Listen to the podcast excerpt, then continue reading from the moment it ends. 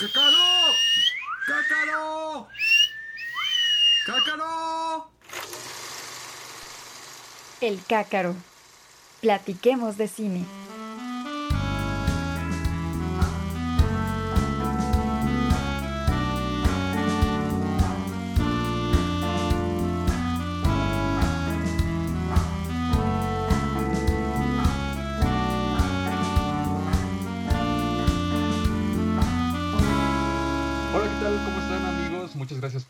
Escucharnos una vez más. Bienvenidos una vez más a esta sección de El Cácaro, uno de nuestros muchos espacios de cinematografía WAC. Em, yo soy Andrew Llanos. Antes que nada les queremos mandar un enorme saludo y un fuerte abrazo a los creadores de este podcast, que son Regina Pérez y este, pues Cuervo, ¿no? Entonces, este... Y bueno, también tenemos aquí eh, a mi lado pues también el buen presentador y pues se llama Marco. ¿Cómo estás, hermano? Hola Andrew, ¿cómo estás, hermanito? Bien, bien aquí carcajeándote de mi saludo. ¿Cómo no, No, va chido, va chido. apellido de cuerpo? Este, qué bueno, brother. Pues bueno, pues aquí ya estamos listos para tocar un tema más de puro cine, que es lo que nos fascina, lo que nos encanta consumir todo el tiempo. Lo que vamos a hablar del día de hoy, pues es el cine mexicano. Y pues qué mejor que tener a unos especialistas eh, en este tema. Con ustedes tenemos pues a un par de invitados, comenzando con Fernando y Rafael Denis. Fernando Ganem, ¿cómo estás? Bien, bien, Andrew, un placer estar con entre familia. Saludos, Marquiño, saludos, Rafa. Nos acabamos de enterar que te llamas Rafael y no Rafa. Sí, yo siempre pensé que era Rafa. Correcto. Yo también. Rafa, ¿cómo estás tú? Bien, bien, Gabriel, aquí, pues agradeciendo la invitación y como, como dice el Fer, pues está bueno que quede familia este asunto. ¿No? A Todos, ustedes, gracias todos por. somos ya vie- viejos conocidos. Exacto. Este, pues bueno, antes de empezar el tema, pues no sé si ustedes quieren que la gente los conozca, cuéntenos un poco de ustedes, qué, qué hacen, qué les gusta. Si quieres empezar tú, Rafa. Eh, bueno, yo soy eh, ya llevo más de 10 años dedicándome a esta creación audiovisual, de la formación de cineastas, tengo por ahí un par de pelis, documentales sobre, eh, no sé, he he hecho esto tantas, tantas veces esta semana que, estoy un poquito agotado, pero ustedes me conocen, acá, acá en Cinematografía WAC me conocen, trabajo acá con ustedes, ¿no? Este, pues, empujando los proyectos y, y haciendo lo que se puede, pues. Súper. Sí, vaya que ustedes sí son, este, tú estás ahí todo el tiempo produciendo cosas, ¿no? Sí, Sí, por ahí andamos Fernando, ya tú, intentando finalizar algo de las películas. súper. Pues a ver cuándo, cuándo ya podemos ver todo eso. Fernando, tú, ¿quién eres? ¿Qué has hecho? ¿Qué haces? Yo soy este cuernavacense por nacimiento y veracruzano y queretano por adopción, orgulloso colaborador de Cinematografía WAC, eh, creador de la primera película de ficción de la, de la universidad, Pequeña Plaza de Mayo, donde eh, ustedes también nos echaron la mano, incluido Rafa. Eh, tengo una especialidad en cine documental por la Escuela de Altos Estudios de Cine eh, Documental Observatorio, la misma de Buenos Aires, pero, pero la misma de Barcelona, pero en Buenos Aires. Parece, parece comercial como la Escuela Activa de Fotografía de la misma de Coyoacán, pero en Cuernavaca. Y este, no, y bueno, pues muy contento de estar este, desde hace un par de meses ya en Querétaro de fijo, este, pues echando la mano aquí al proyecto que ustedes ya habían construido firmemente y el cual ya es conocido a nivel nacional, porque por ejemplo, en Cuerna se habla ya un montón de, de Cinehuac, en Veracruz también, o sea, vamos, vamos como, como caballos desbocados, jóvenes.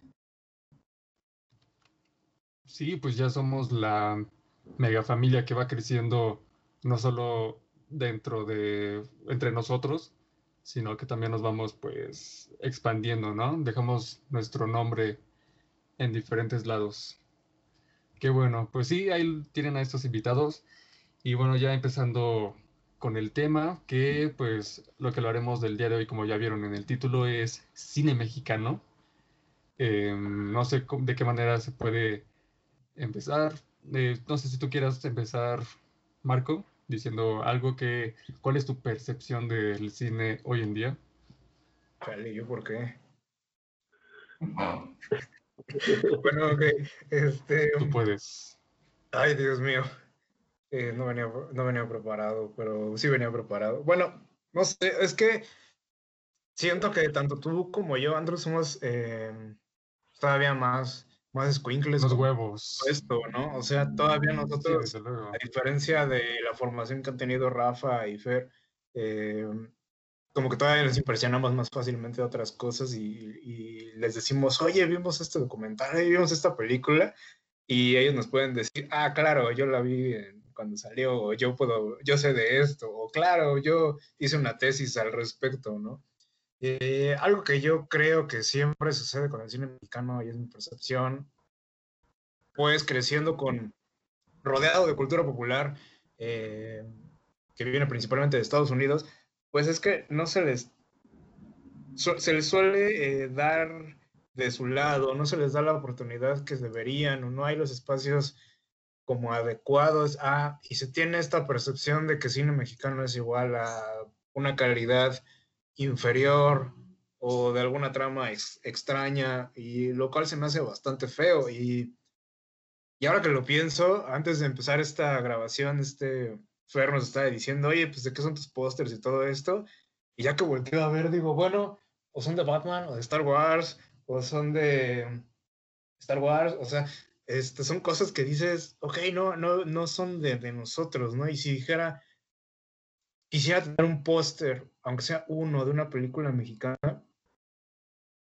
me está costando en este momento saber pues, de cuál me gustaría tenerla, ¿no? A, cuál me ha impactado al punto de, sabes, quiero tenerla en mi pared todo el tiempo y quiero estarla viendo. Y, y siento que eso es, es un poco triste, pero a la vez, eh, no sé, me da esta sensación de que todavía tenemos como mucho por hacer y a la vez me da gusto de que haya mucho por hacer porque significa que podemos pues hacer las cosas, ¿no? Y significa que podemos estar ahí trabajando y chambeándole y tratando de hacer, digo, no porque nosotros o, o- o yo en mi caso este, vaya a hacer algo eh, magistral, pero finalmente sí me gustaría poner en algún momento mi granito de arena hacia a esto que, que pues he estado durante, no sé, si me equivoco, durante más de 100 años, ¿no? En el país. No sé qué quieran decir ustedes al respecto de...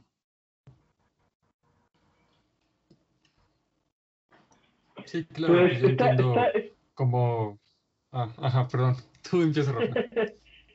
es extraño, es extraño, ¿no? Este, porque pareciera que es una cantaleta constante de decir, ah, es que en México no se hace buen cine, o- pero les podría ser de cualquier otra industria, ¿eh? Creo que es una, un punto de vista que nosotros los mexicanos tenemos de nosotros mismos, porque si algo estoy seguro, siempre ha habido buen cine mexicano.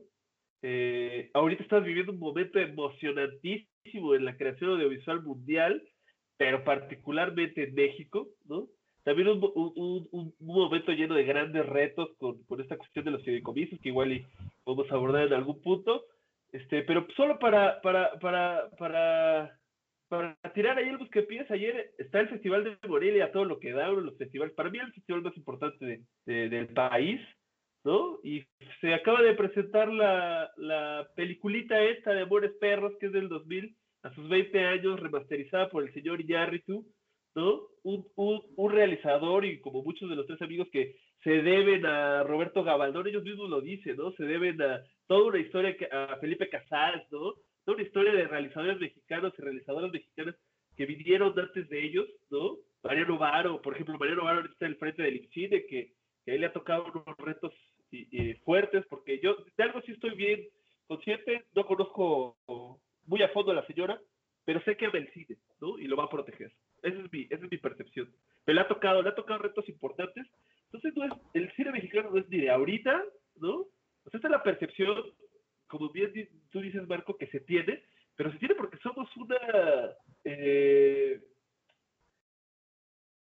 una cultura de resistencia, ¿no? Entonces, lo, hasta en esas películas que tú dices, ¿no? En la mayoría de las películas, en la mayoría de las cinematografías que tú dices, ¿cómo se representa al mexicano? O por muchos años, ¿cómo se representó la mexicanidad? ¿No? Eso es, eh, por ahí podría pensar yo, la importancia del cine mexicano es la, la importancia de hacer imágenes de nosotros mismos. La identidad, yo no estoy de acuerdo que genere identidad, eso creo que se genera con otras cosas, pero sí generamos imágenes, ¿no?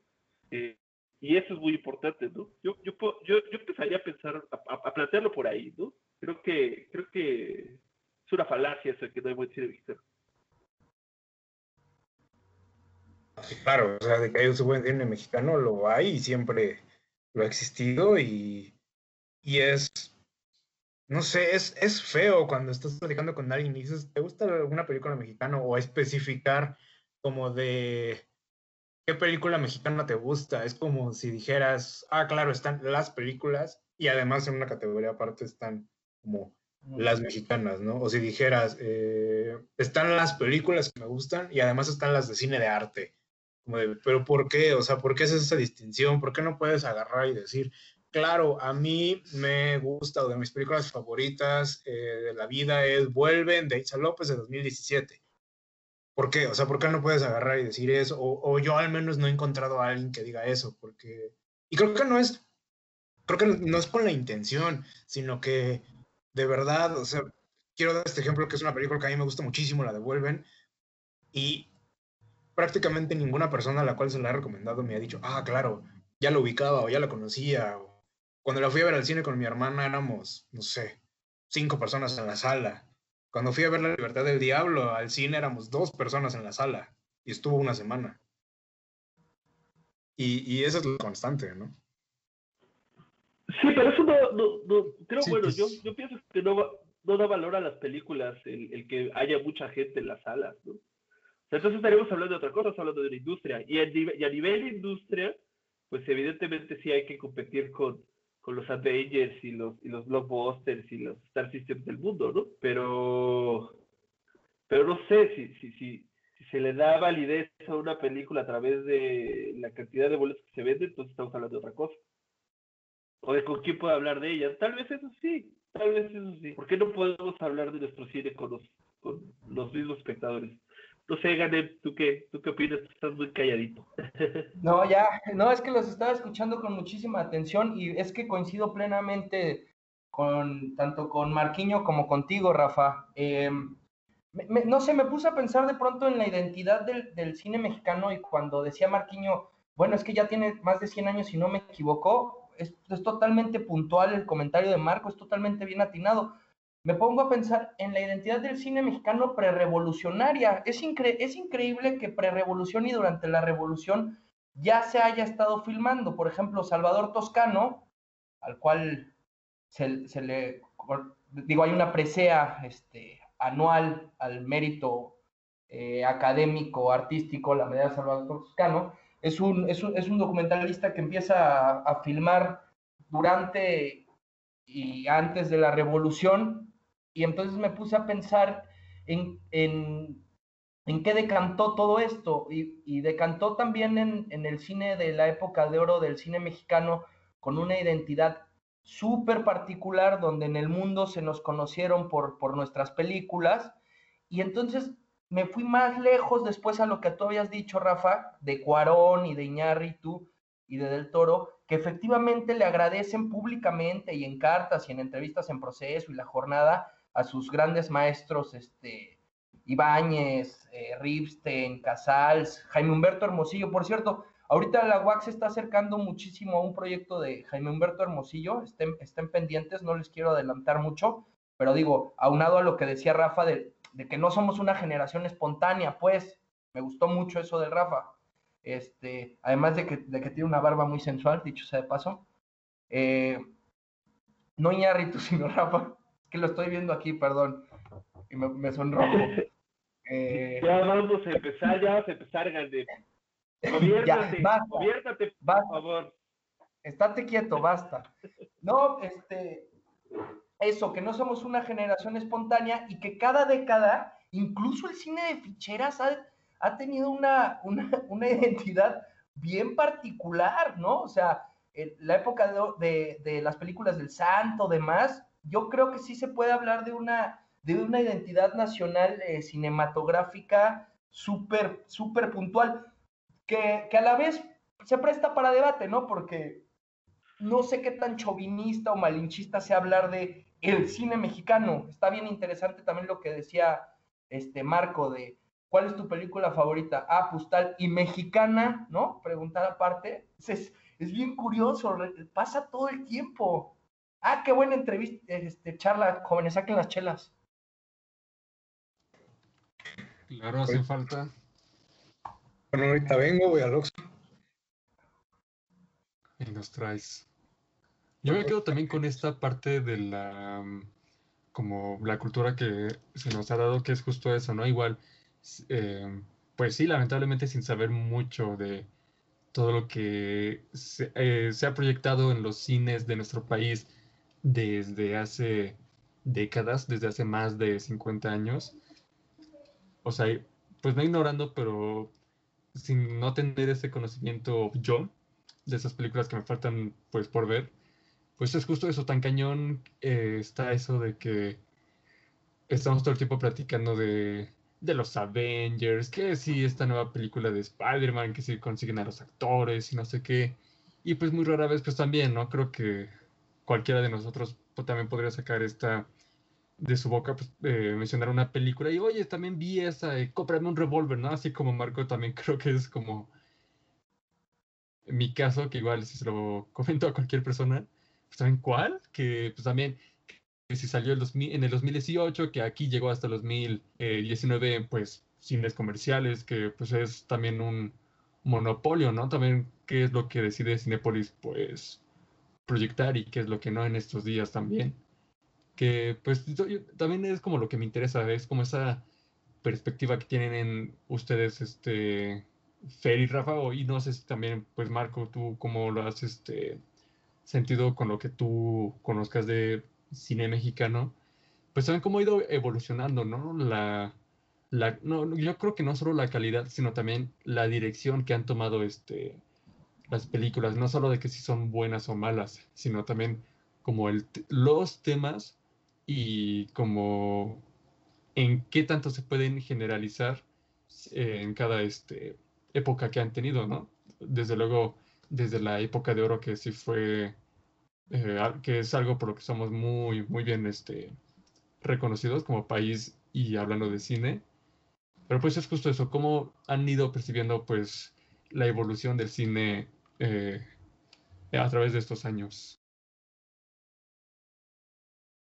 Es que ahorita estabas hablando de, esto y de, esta evolución me está acordando de un ejemplo y me gustaría como sumarlo a tu comentario para, para quien quiera decir algo al respecto. Eh, bueno, cuando salga este programa ya habrá pasado, pero estamos, este, o se estuvo organizando un curso de cortometrajes de terror y fantasía para público abierto por parte de la Coordinación de Cinematografía, que se llama Los Lugares de la Muerte.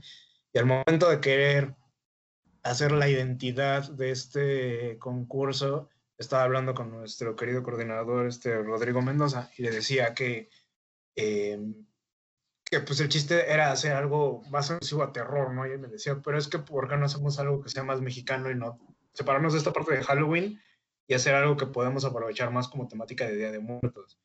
Y me puse a investigar y dije, es que realmente no hay cine de Día de Muertos y si lo hay no tiene como una relación tal cual y el punto de esto es hacer terror y fantasía, ¿no? Entonces dije, bueno, películas de terror mexicanas, que sean reconocibles, que, que sea un icono, así como si puedes poner un cuchillo y una calabaza y dices, ah, claro, Halloween, o si puedes poner ciertos números y dices, ah, claro, la masacre de Texas o Viernes 13, o sea, son iconos que puedes identificar fácilmente. Y películas mexicanas de terror famosas, podría decir, bueno, este, Veneno para las Hadas, hasta El Viento Tiene Miedo, estas son de Taboada o Alucarda, eh, pero realmente las van a reconocer o realmente cómo podemos abstraer esto sin decir que estamos haciendo algo que es estrictamente relacionado con una de estas películas. A lo que me refiero es, me costó mucho encontrar imágenes que pudieran representar esta parte de terror y fantasía, eh, alejándonos de la tradición Halloween y hablando desde nuestra perspectiva y desde nuestro imaginario, ¿no?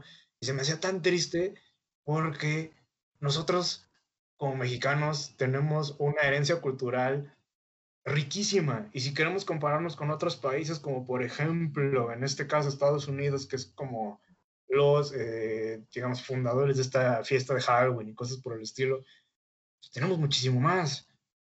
Y no tenemos o no se ha dado la capacidad para poder estar representando o sí se ha dado pero simplemente no han pasado de proyecciones en una sala independiente o proyecciones en la cineteca. Y ahorita que estaba, también que me acordé de la cineteca, me, acordé del incendio de la cineteca y siempre me cuestiono de, bueno, ¿qué tanto se habrá perdido ahí al punto de, de que hoy en día nos afectó y que hoy en día, pues, justo no tenemos este legado cultural que se filmó y se filmó durante años y que hoy nada más tenemos una fracción de eso. Si no me equivoco, tenemos como el 10% de las películas que se pudieron salvar, de, que se tenían ahí guardadas, ¿no? Entonces, ya me puse un poco más triste. Sí, voy por, voy por chela o tequila o algo así, pero estoy bastante triste con toda esta situación. Este, ya, ya, no, me quiero comentar.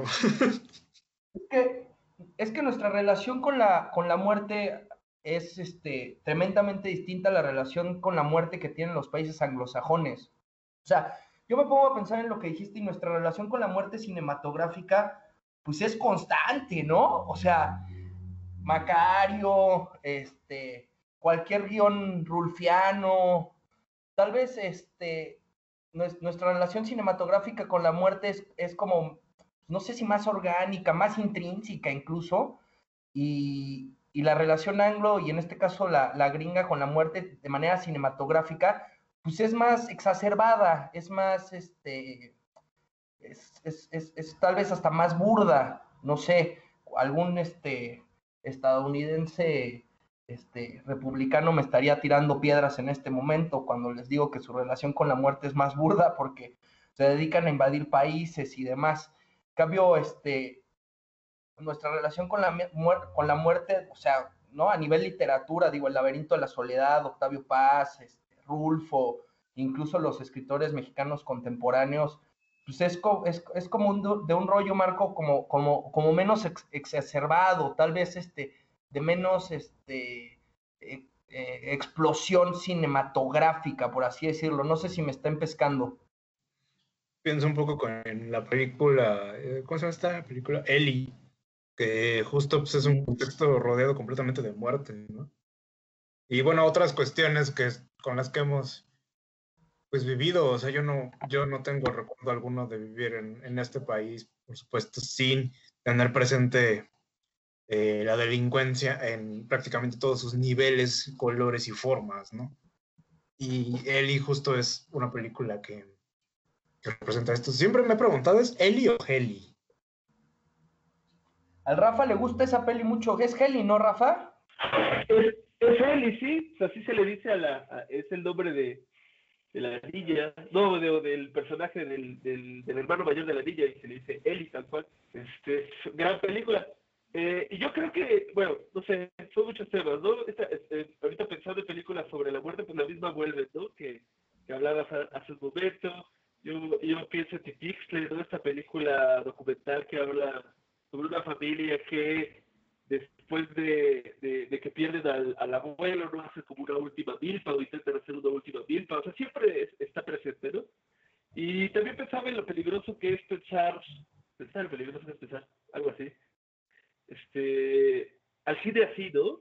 Como de una manera, al cine mexicano, creo que es difícil no pensar el cine mexicano de manera fatalista, ¿no? Sobre todo, insisto, a luz de, de los de los recientes este, pues, avances en, materia sobre todo de financiamiento. Eh, pero vaya, yo sí creo que el cine mexicano está bien vivo ahorita, ¿no? Insisto, está, está uno de los, de, los mejores este, festivales. A pesar de la pandemia, están representando películas, uno las puede ver ahí eh, por Cinepolis Click, me parece, algunas, otras por Film Latino, ¿no? Eh, realizadores muy interesantes como como Nicolás Pereda, ¿no? Está, está, está, está presentando sus nuevas películas, ¿no? Fernanda Valadez está diciendo que esta película de diseños particulares está increíble, ¿no? Bueno, le está yendo muy bien con la, con la crítica. O sea, el cine, y, y no solo es este año, es el año pasado, y a principio de año tuvimos esta película de que, que, que agarró Netflix, ¿no? ¿Cómo se llama? Eh, esta, esta película que estuvo, estuvo rolando mucho a, a principio de año. Ya no estoy sobre- Ya no estoy aquí. Ya no estoy aquí, el chavito que está en Estados Unidos. ¿no? Está buena Este, esa peli, ¿no? está, está muy buena, ¿no? Muy El cine mexicano siento yo que está en uno de sus mejores momentos, no solo a nivel producción, sino calidad de la producción.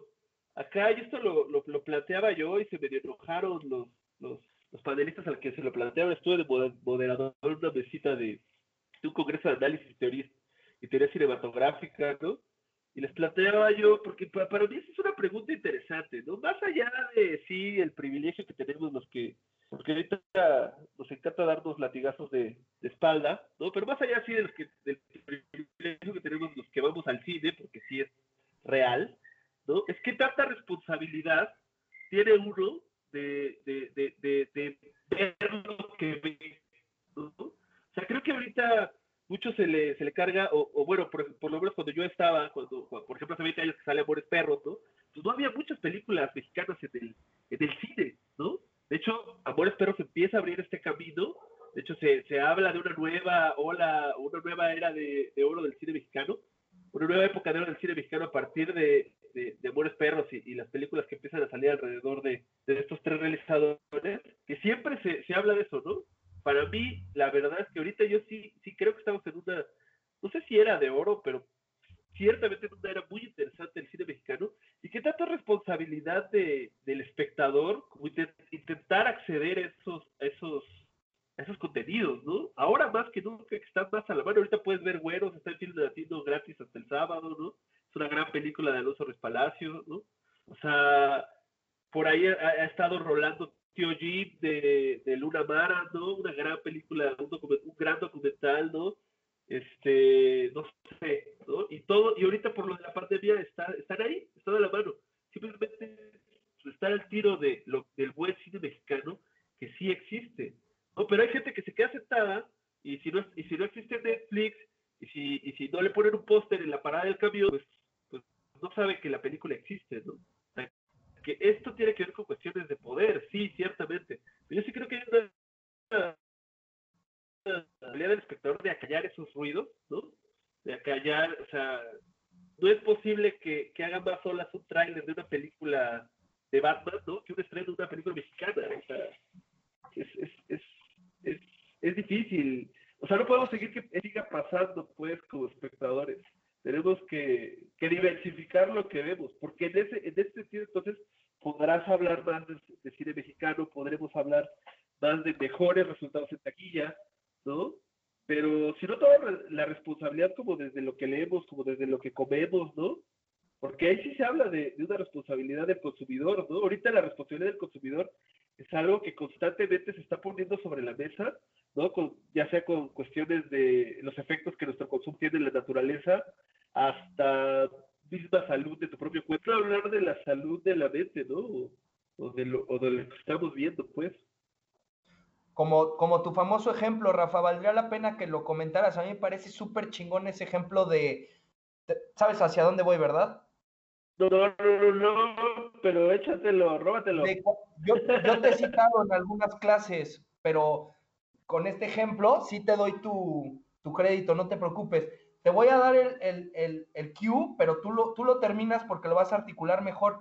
Uno como consumidor va a McDonald's, se mete unas pinches papas fritas y unas hamburguesas y sabe que te va y sabes como consumidor lo que estás comiendo y que te va a caer mal, ¿cierto? Por ahí va, Rafa. Sí, sí, sí, o sea, va, y está rico, pues, o sea, yo, yo soy gordo y a mí me encanta la comida chatarra, pues, pero también te tienes que tomar, que, que comer tus vegetales, ¿no? Y no todo el cine también se idea, el buen cine mexicano es este cine intelectual, súper denso, y no es, tampoco es verdad.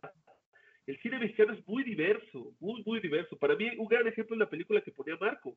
Vuelven es una película emocionante, es una película divertida, güey. Es una película que te tiene al, al borde de la silla todo el tiempo. Y, y, y es que ese tipo de cine también puede hacerse desde México, ¿no? El chiste es qué experiencias vamos a buscar cuando vamos a buscar el cine mexicano, ¿no? Eh, también, ah, insisto, hay, hay, muchas cuestiones de poder que entran en juego, ¿no? La, la, la, o sea, a partir del, del, Tratado de Libre Comercio se desprotegió mucho al cine mexicano, se le da menos espacio en, en las carteleras, etcétera, o sea, sí hay cuestiones de poder que entran en juego, evidentemente, pero también creo que ahorita tenemos mucho de elección del entorno mediático al que podemos, ¿no? insisto, yo he visto, ahora con la pandemia he visto mucho más cine mexicano, he estado mucho más al pendiente de los, de los, de los, de los festivales, porque me interesa ver estas películas, he visto la nueva de Berardo, etcétera. Hay mucho, mucho buen cine al cual se puede acceder, ¿no? Aún robado, pues. sí, pues deja como lo robado, ¿no? Como lo oficial o no pues ya es algo con lo que tú ya, eh, algo más de lo que te estás cultivando, o sea, mínimo, pues sí, eh, yo creo que también está difícil como sacarlo y que le encuentres allí en Netflix, que en Amazon, porque también, ¿qué pasó con esa, eh, con esa distribución, ¿no? De la obra. Entonces, pues tú lo dijiste, Rafa, pues está ahorita complicado ya a estas alturas donde en YouTube lo que tiene más millones de visitas, pues sí es el tráiler de eh, el nuevo, del clásico eh, Caballero de la Noche de Warner Brothers, ¿no? Entonces, este, sí, claro. voy a hacer el, el, no, yo ya no veo nada de eso, yo puro, este, amores perros, sí, claro, no, pues obviamente, este, porque también reconozco esa culpa, ¿no? De que igual como siendo aquí chavo, que también crecí con justo eso, o sea, con estos héroes americanos, superhéroes americanos, pues también ya es algo que se me sembró, ¿no? Pero sí, desde luego, este, sí, mínimo que a ti te nazca como ese interés de que, bueno, aquí qué más está pasando. Yo hace poco también me eché la de el... Ah, se me fue el nombre. Hasta el viento tiene miedo. La de los... Es 60, ¿no? De los 60. Uh este, también pues me la encontré así nada más, la busqué en Santo la busqué en YouTube y ahí está completa. O sea, también cuántas películas puedes buscar ahí que están eh, libres, las puedes ver gratis. Y también me pongo a pensar, pues ok, o sea, ya vi la película, sea muy buena, sea muy mala, te guste mucho o no. Es una película mexicana que no se hizo con la tecnología que tenemos ahorita. Y yo solo así terminó la película, que la persona pues sí me gustó y me pongo a pensar eso, ¿no? Pues a ver, o sea, ya acabo de ver esto y ya vi cómo fue su propuesta de cámara, cómo fue su narrativa y dije, ok, todo esto, todas esas ideas que sí tienen eh, simbología y todo lo, toda esta, eh, pues esta firma cinematográfica, pues se hizo aquí en México con gente mexicana eh, y que ya lleva un ratote, entonces también eso, como eh, tú puedes ya empezar a apreciar todo eso que lleva aquí mucho antes de que tú este, hayas nacido. Y es, pues sí, es como tú lo dijiste, o sea, lamentablemente si no lo ves eh, ahí en la parada del camión, que hay un friego, y yo me acuerdo que cuando iba a la prepa, pues también ahí estaba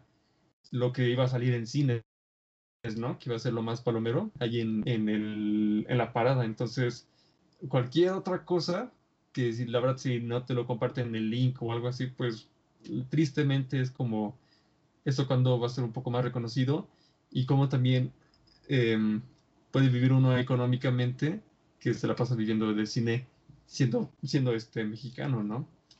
Esa es otra.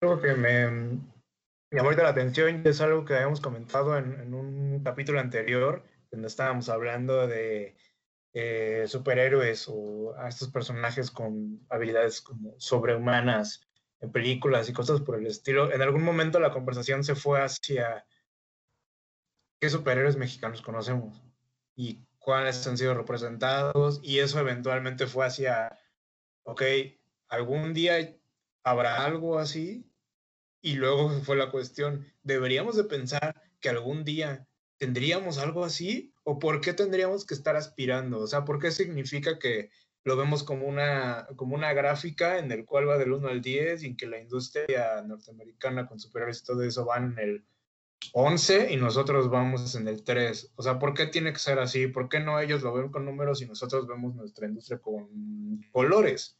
O sea, ¿por qué necesariamente tenemos que, que aspirar hacia un mismo modelo, hacia hacerlo de la misma manera, hacia tener producciones gigantescas de estudios carísimos con alfombra roja? O sea, eso creo que es o sea, bueno, esta discusión de superhéroes pues nos llevó a la reflexión de realmente hay mucha mm, parafernalia o hay mucha eh, eh, propaganda pues con otros fines. Es, es normal que nos comparemos con Estados Unidos por la cercanía que tenemos, por esta eh, cultura que todo el tiempo nos está invadiendo, pero está chido. deberíamos verlo de esa manera, deberíamos hacer algo propio, deberíamos de mandar todo el diablo y, y hacerlo como, como nosotros creamos que tiene que estar siendo.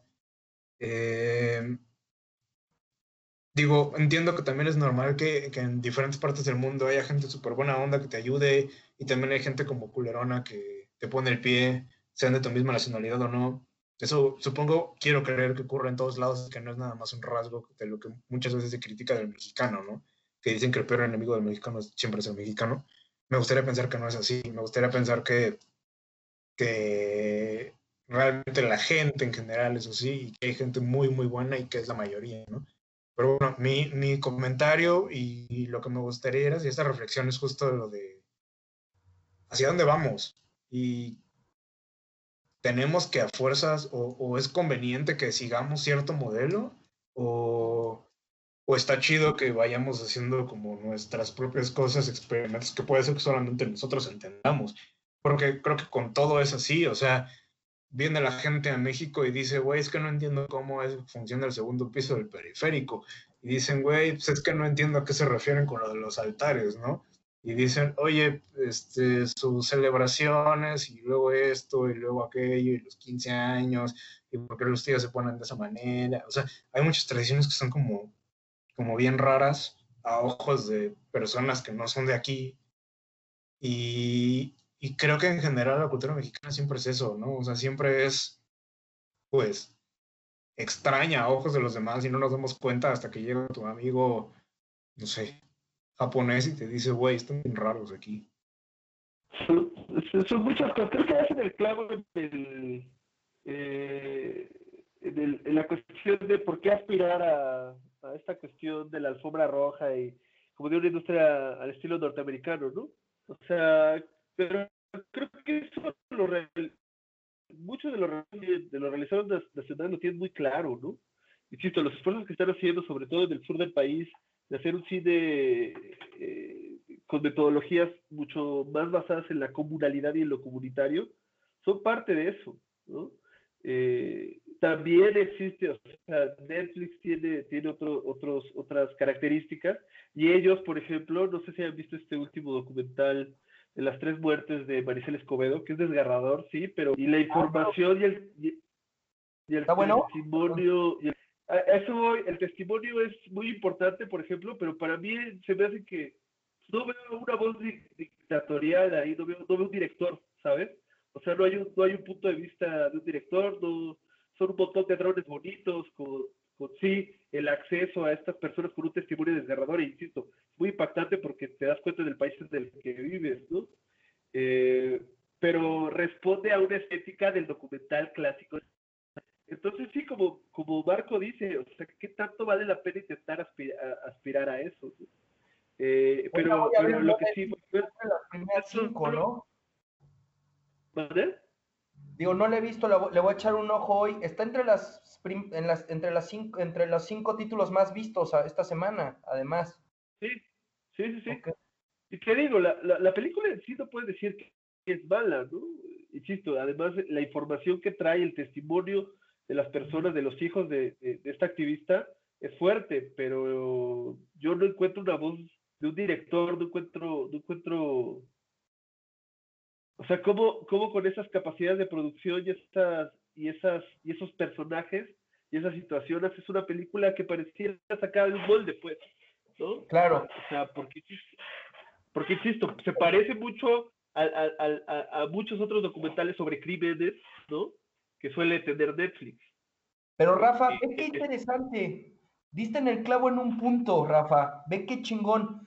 Solo hay que buscar un poquito más, porque vas hacia abajo en Netflix y están los documentales de Berardo. Exacto, exacto, exacto, exacto. Sí, y, y, es esa diversidad que es emocionante, pero insisto, creo que yo me quedo mucho con la reflexión de, de, Marco en el sentido de, hay que crear algo nuevo, ¿no? Eh, y, y, se tiene que crear desde, desde, ahora sí que, desde el ciudadano, desde el creador, desde el artista de a pie, porque lo que se está viendo y lo que, y lo que ya se lleva mucho tiempo viendo es que el Estado, el Estado se está desatendiendo este tipo de cosas, ¿no? Eh, no, no, digo que en esta administración, digo, esto ya, cada, cada, cada sexenio, cada, cada nuevo paquete fiscal se le corta las patas, más las patas a la cultura y a la educación y a la salud y a estos, estos que muchos creemos que son este, zonas prioritarias. Yo todavía quiero dar el, el, beneficio de la duda, ¿no? Pensar que tal vez este, va a seguir habiendo financiamiento para el cine mexicano, ¿no? Eh, estoy hablando de la, de la, extinción de los fideicomisos, eh, pero, pero si no es así, creo que eso tampoco nos va a detener. El cine, el cine, lo que está en crisis o lo que puede entrar en crisis es la industria del cine, ¿no? Pero la creación cinematográfica siempre va a existir en este país y siempre va, y siempre va a haber películas y vamos a encontrar la forma de hacer películas, ¿no? Y estaría bueno andar hacia un lugar que poco tuviera que ver con, lo, con las alfombras rojas, ¿no? Les, les, cuento una anécdota rapidísima, me invitaron alguna vez aquí a, a esta escuela, eh, ¿cómo se llama? El, el, liceo, ¿no? A un concurso de cortometrajes y era hacer como, como jurado, ¿no? Y a veces me hacía muy chistoso que el espectáculo, había alfombra roja, ¿no? Y había como todo un espectáculo en vivo y los premios eran mucho mejores que los cortometrajes que se presentaron, ¿no? Eso sucede en Cuernavaca eso, también. Eso a mí se me, se hace una ridiculez, ¿no? Es una ridiculez. O sea, ¿cómo le pones tanto énfasis, ¿no? A, a, a, a la parafernalia de, de, o, o, al glamour del cine que las películas, ¿no? Y, y, yo dije, es que esto es mucho, es mucho la creación, hay mucho de eso en, la, en el ámbito cinematográfico, pero insisto, el cine, el cine que, que, que, que del que yo estoy hablando, ¿no? El cine de Verano, el cine de Tatiana Hueso, ¿no? El cine poderoso mexicano, eh, el cine de los grandes autores mexicanos contemporáneos, eh, creo que creo que va por otro lado, ¿no? Creo que creo que va hacia otro. Y eso, hay que estar caminando, ¿no? A, a, si, si, esto es un bosque, si la creación cinematográfica es un bosque, hay que ir por donde no hay veredita, ¿no? Insisto, recupero mucho lo que, lo que dice Marco, ¿no? Hay que, hay que, hay que crear una cosa nueva, pues, ¿no?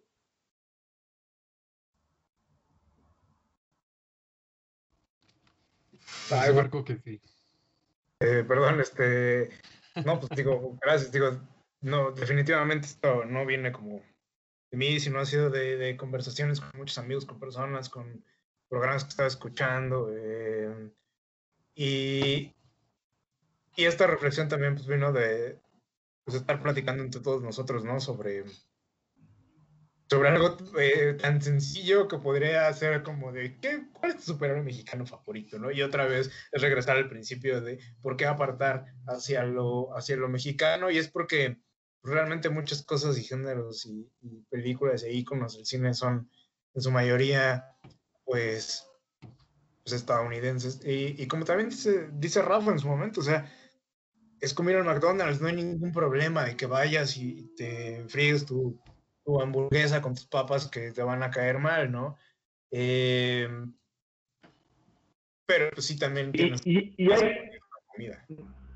Y hay que decirlo, no, no todo, o sea, eso es lo, eso es lo rico, digamos, de, del cine también contemporáneo a, a, nivel mundial, ¿no? O sea, no solo es, si hay McDonald's y también hay de todo, también hay, hay comida gourmet, ¿no? Y hay, y hay garnacha, ¿no? Y hay, y hay un montón de cosas. Y también en Norteamérica se hacen grandes, grandes películas. Siempre, siempre el cine latinoamericano, el cine, el, el, el que algunos, el que en algún momento Gatino y Solanas denominaron como el tercer cine, ¿no? Siempre ve con desconfianza para el norte, ¿no? Como cualquier persona del sur global debería ver con desconfianza para el norte.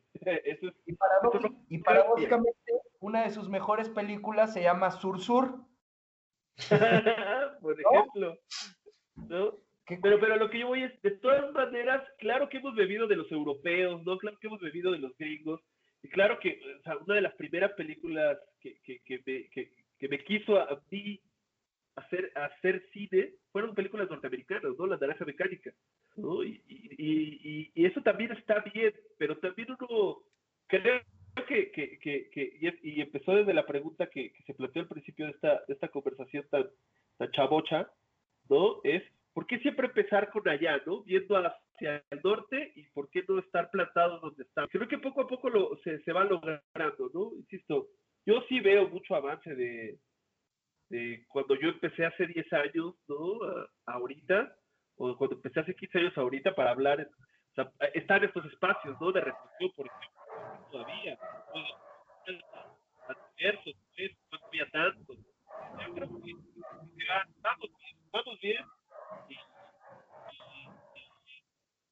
Y, insisto, vuelvo, vuelvo a repetir, es como dice Marco, hay que, hay que crear algo que, que vaya en un contrasentido, ¿no?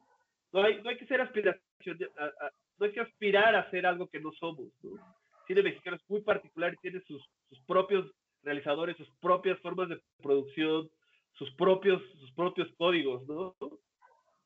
Algo que me gustaría mencionar y que creo que creo que es un buen ejemplo de, de un cine que ha, a mi parecer, por lo poco que sé, la verdad, eh, ha procurado contar sus historias a su manera eh, en los no en los últimos cinco años, en los últimos 20 años o más, eh, del cine coreano y de cómo hoy en día ha estado como surgiendo como con mayor popularidad. Digamos, porque vino este, hace unos años Okja con este, Netflix y toda la polémica de con este director, que es el mismo de, de, de Parásitos, cuyo nombre siempre se me dificulta pronunciar. Y algo que se me hizo bastante curioso cuando yo vi la película, me gustó mucho y dije, es que si esta película estuviera en inglés con actores gringos famosos así X, sería exactamente igual a cualquier otra película con un suspenso y, y, con la trama y lo que quieras. Ponen algunas cosas de contextos culturales que cambian, pero en sí la película es, o sea, no, no, no cambia mucho a lo que podrías ver una película para entretenerte, ¿no? Y platicando con unos amigos, eh, que era de, oye, ya viste estas películas, ya viste esta, que quién sabe qué. A uno, eh, uno salió con el comentario de, ay, no, yo no la he visto, es que a mí me dan un poco de huevo las películas de arte. Es como, ok, ¿y por qué piensas que es de arte? Porque es coreana. Es como, ¿qué tiene que ver? O sea, ¿tú crees que esos güeyes todo el tiempo están haciendo eh, películas intelectuales o qué pedo? Y, y sí, o sea, tiene la percepción, está con la percepción de, es que si es una película francesa o es una película checoslovaca, o sea, es una película de la Unión Soviética o de cualquier otro lugar que no sea Estados Unidos, pues entonces es cine de arte, ¿no?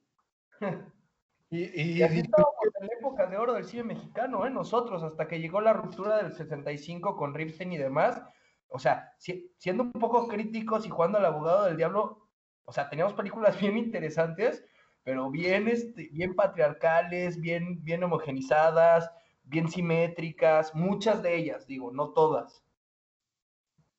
Ah, no, sí, claro. Este tipo de películas todavía las encuentras, ¿no? O sea, es que la representación, es que, por ejemplo, el, el caso, el caso de esta película Nuevo Orden, ¿no? que no la he visto, yo no quiero hablar mucho de ella, sobre todo porque no la he visto, ¿no? O sea, igual no me gusta el cine de Franco, porque nunca me gusta el cine de Franco, entonces espero mucho de ella, pero vaya, eh, ese tipo de películas van a existir, ¿no? También es parte de, cuando, cuando, cuando se habla de la cultura mexicana, yo no, yo no hablaría de una cultura mexicana, ¿no? Es súper diverso el país, ¿no?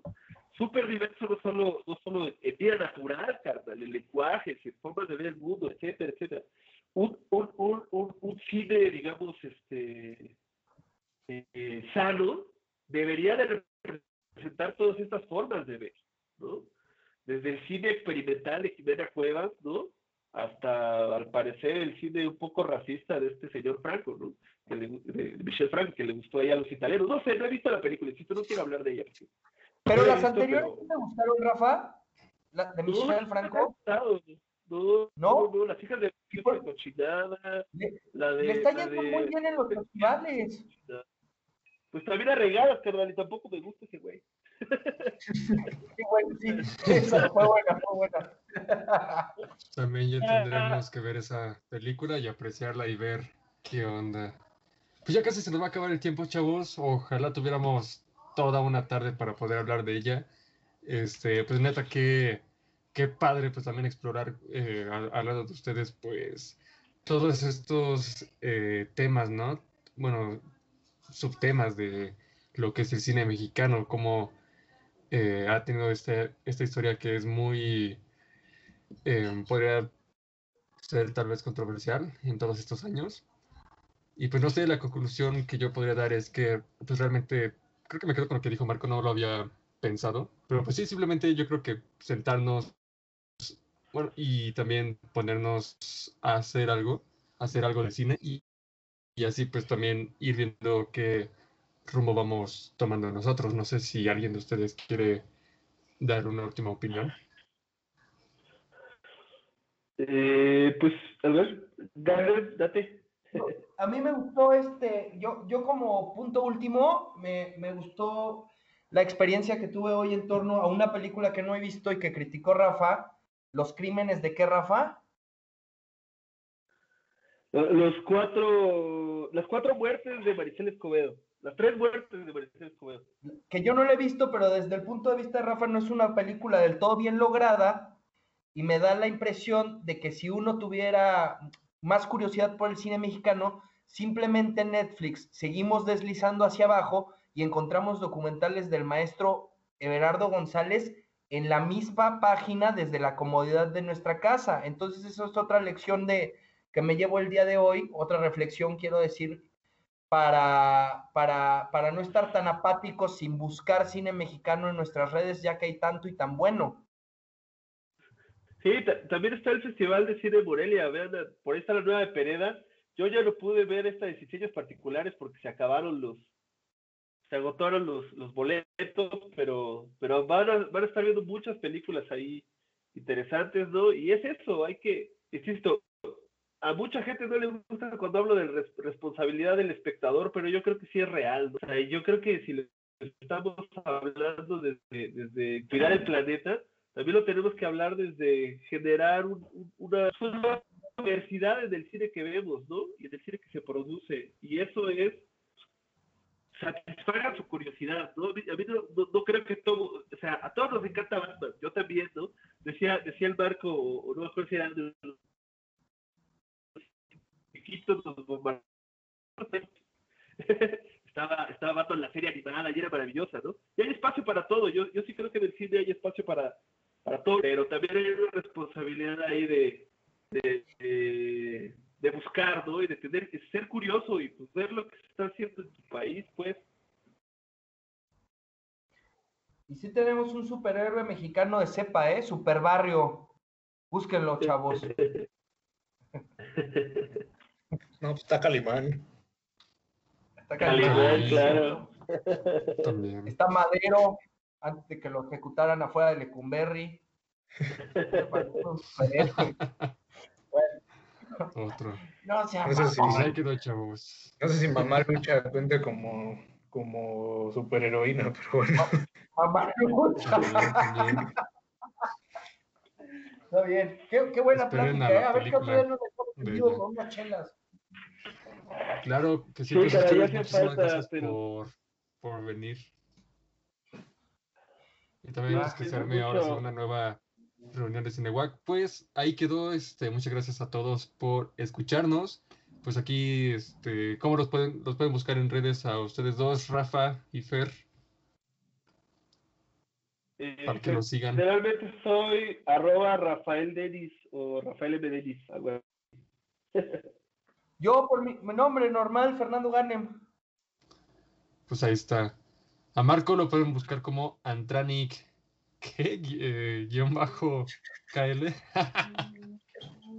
Algún día te lo paso y ya.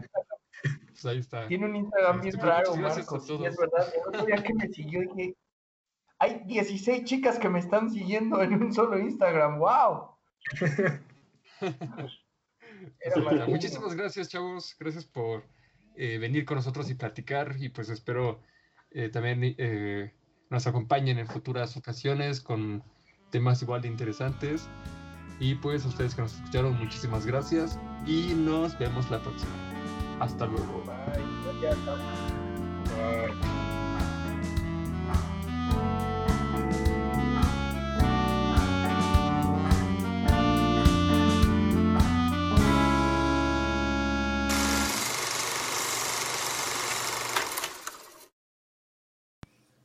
¡Cácaro! ¡Cácaro! El cácaro. Platiquemos de cine.